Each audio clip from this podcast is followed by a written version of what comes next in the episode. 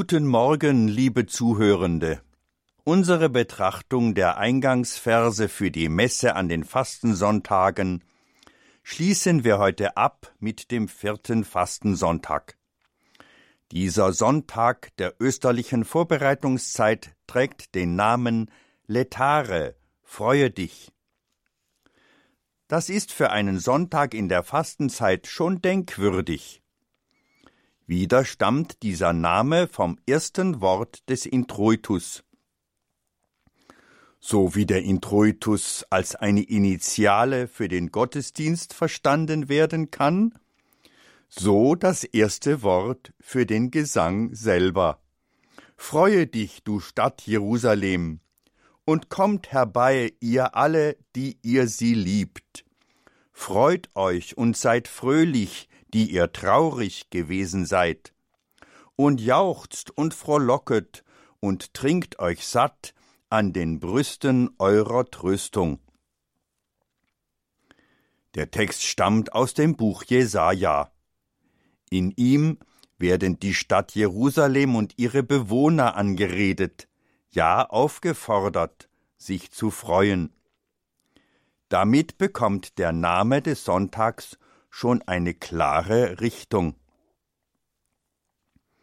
Mit dem Wiederaufbau der Stadt und des Tempels geht aber auch die Zeit des babylonischen Exils zu Ende.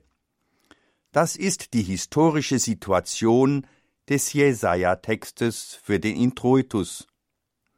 Ein Bild, das wohl besonders die Katechumenen trifft, die zuvor gefangen waren in den Zwängen von Auguren und abhängig von der Gunst und Ungunst ihrer Götter, das aber auch uns vor Augen gestellt wird, die wir in Gefahr sind, uns gefangen nehmen zu lassen von Sachzwängen und Zeitgeistern.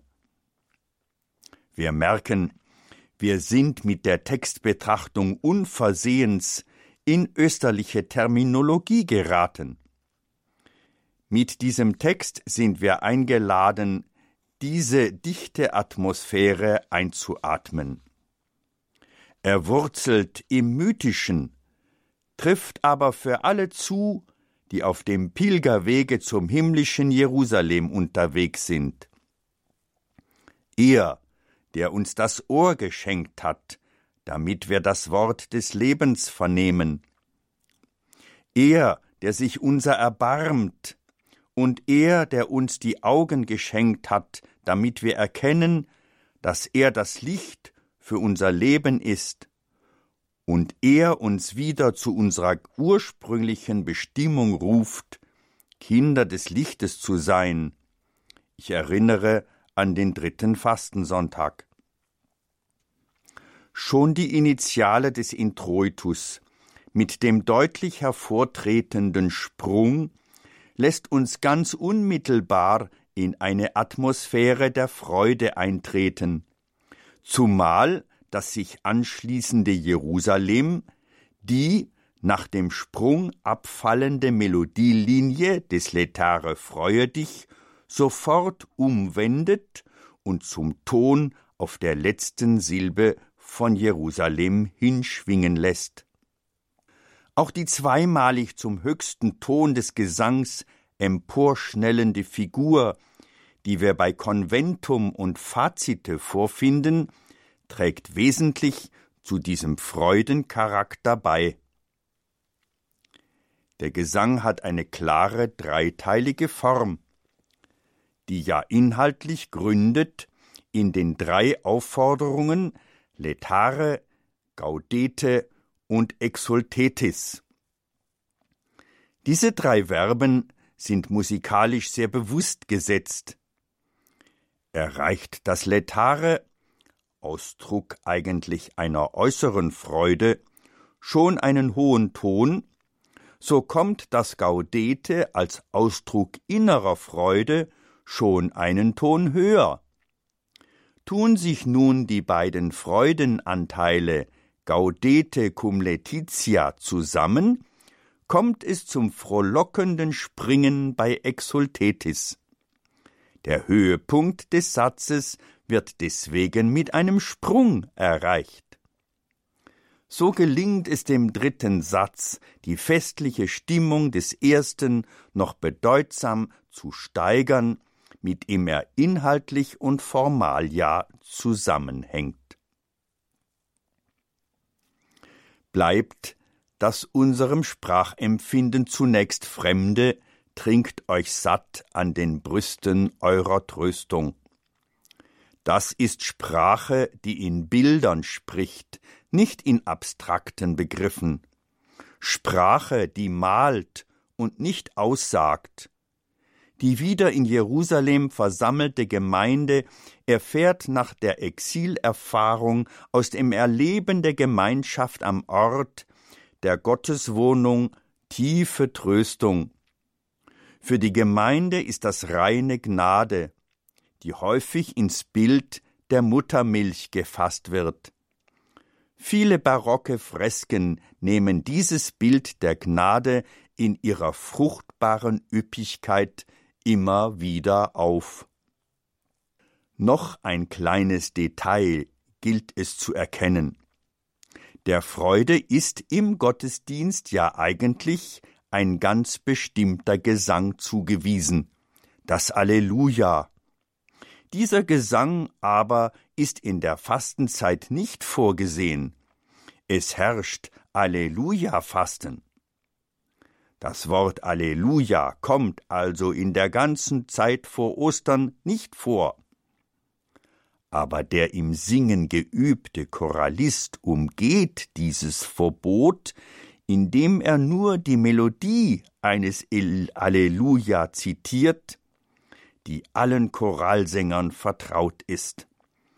Das Eröffnungsmotiv unseres Introitus, die Melodie auf Letare, ist identisch mit dem Schluss des österlichen Allelujas. So ist dieser Sonntag Letare mit dieser Eröffnung und dem Lied der Freude auch musikalisch eine Vorwegnahme der Osterfreude. Mit ihm kommt die für die Freude so wichtige Vorfreude auch musikalisch, künstlerisch und liturgisch zur Geltung. So kristallisiert sich dieser Sonntag durch die besondere Qualität seiner gesungenen Texte hier im gregorianischen Choral als ein Sonntag höherer Ordnung heraus. Er ist eine Ikone des Sonntags. Er steht als Bild dafür, dass jeder Sonntag für dahin eine Erinnerung und eine Hereinholung in die Gegenwart dieses Ursonntags der Auferstehung ist, dass jeder Sonntag für dahin seine Strahlkraft aus der Freude über das Geschehen der Osternacht bezieht, und dass die Freude an diesem auferstandenen Herrn die eigentliche Stärke von uns Glaubenden ist.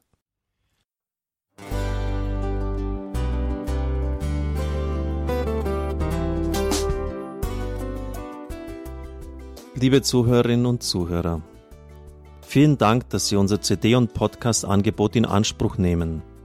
Wir freuen uns, dass unsere Sendungen auf diese Weise verbreitet werden. Dieser Dienst ist für Sie kostenlos. Für uns ist er allerdings mit einem nicht unerheblichen finanziellen Aufwand verbunden. Deshalb sind wir für jede Spende dankbar.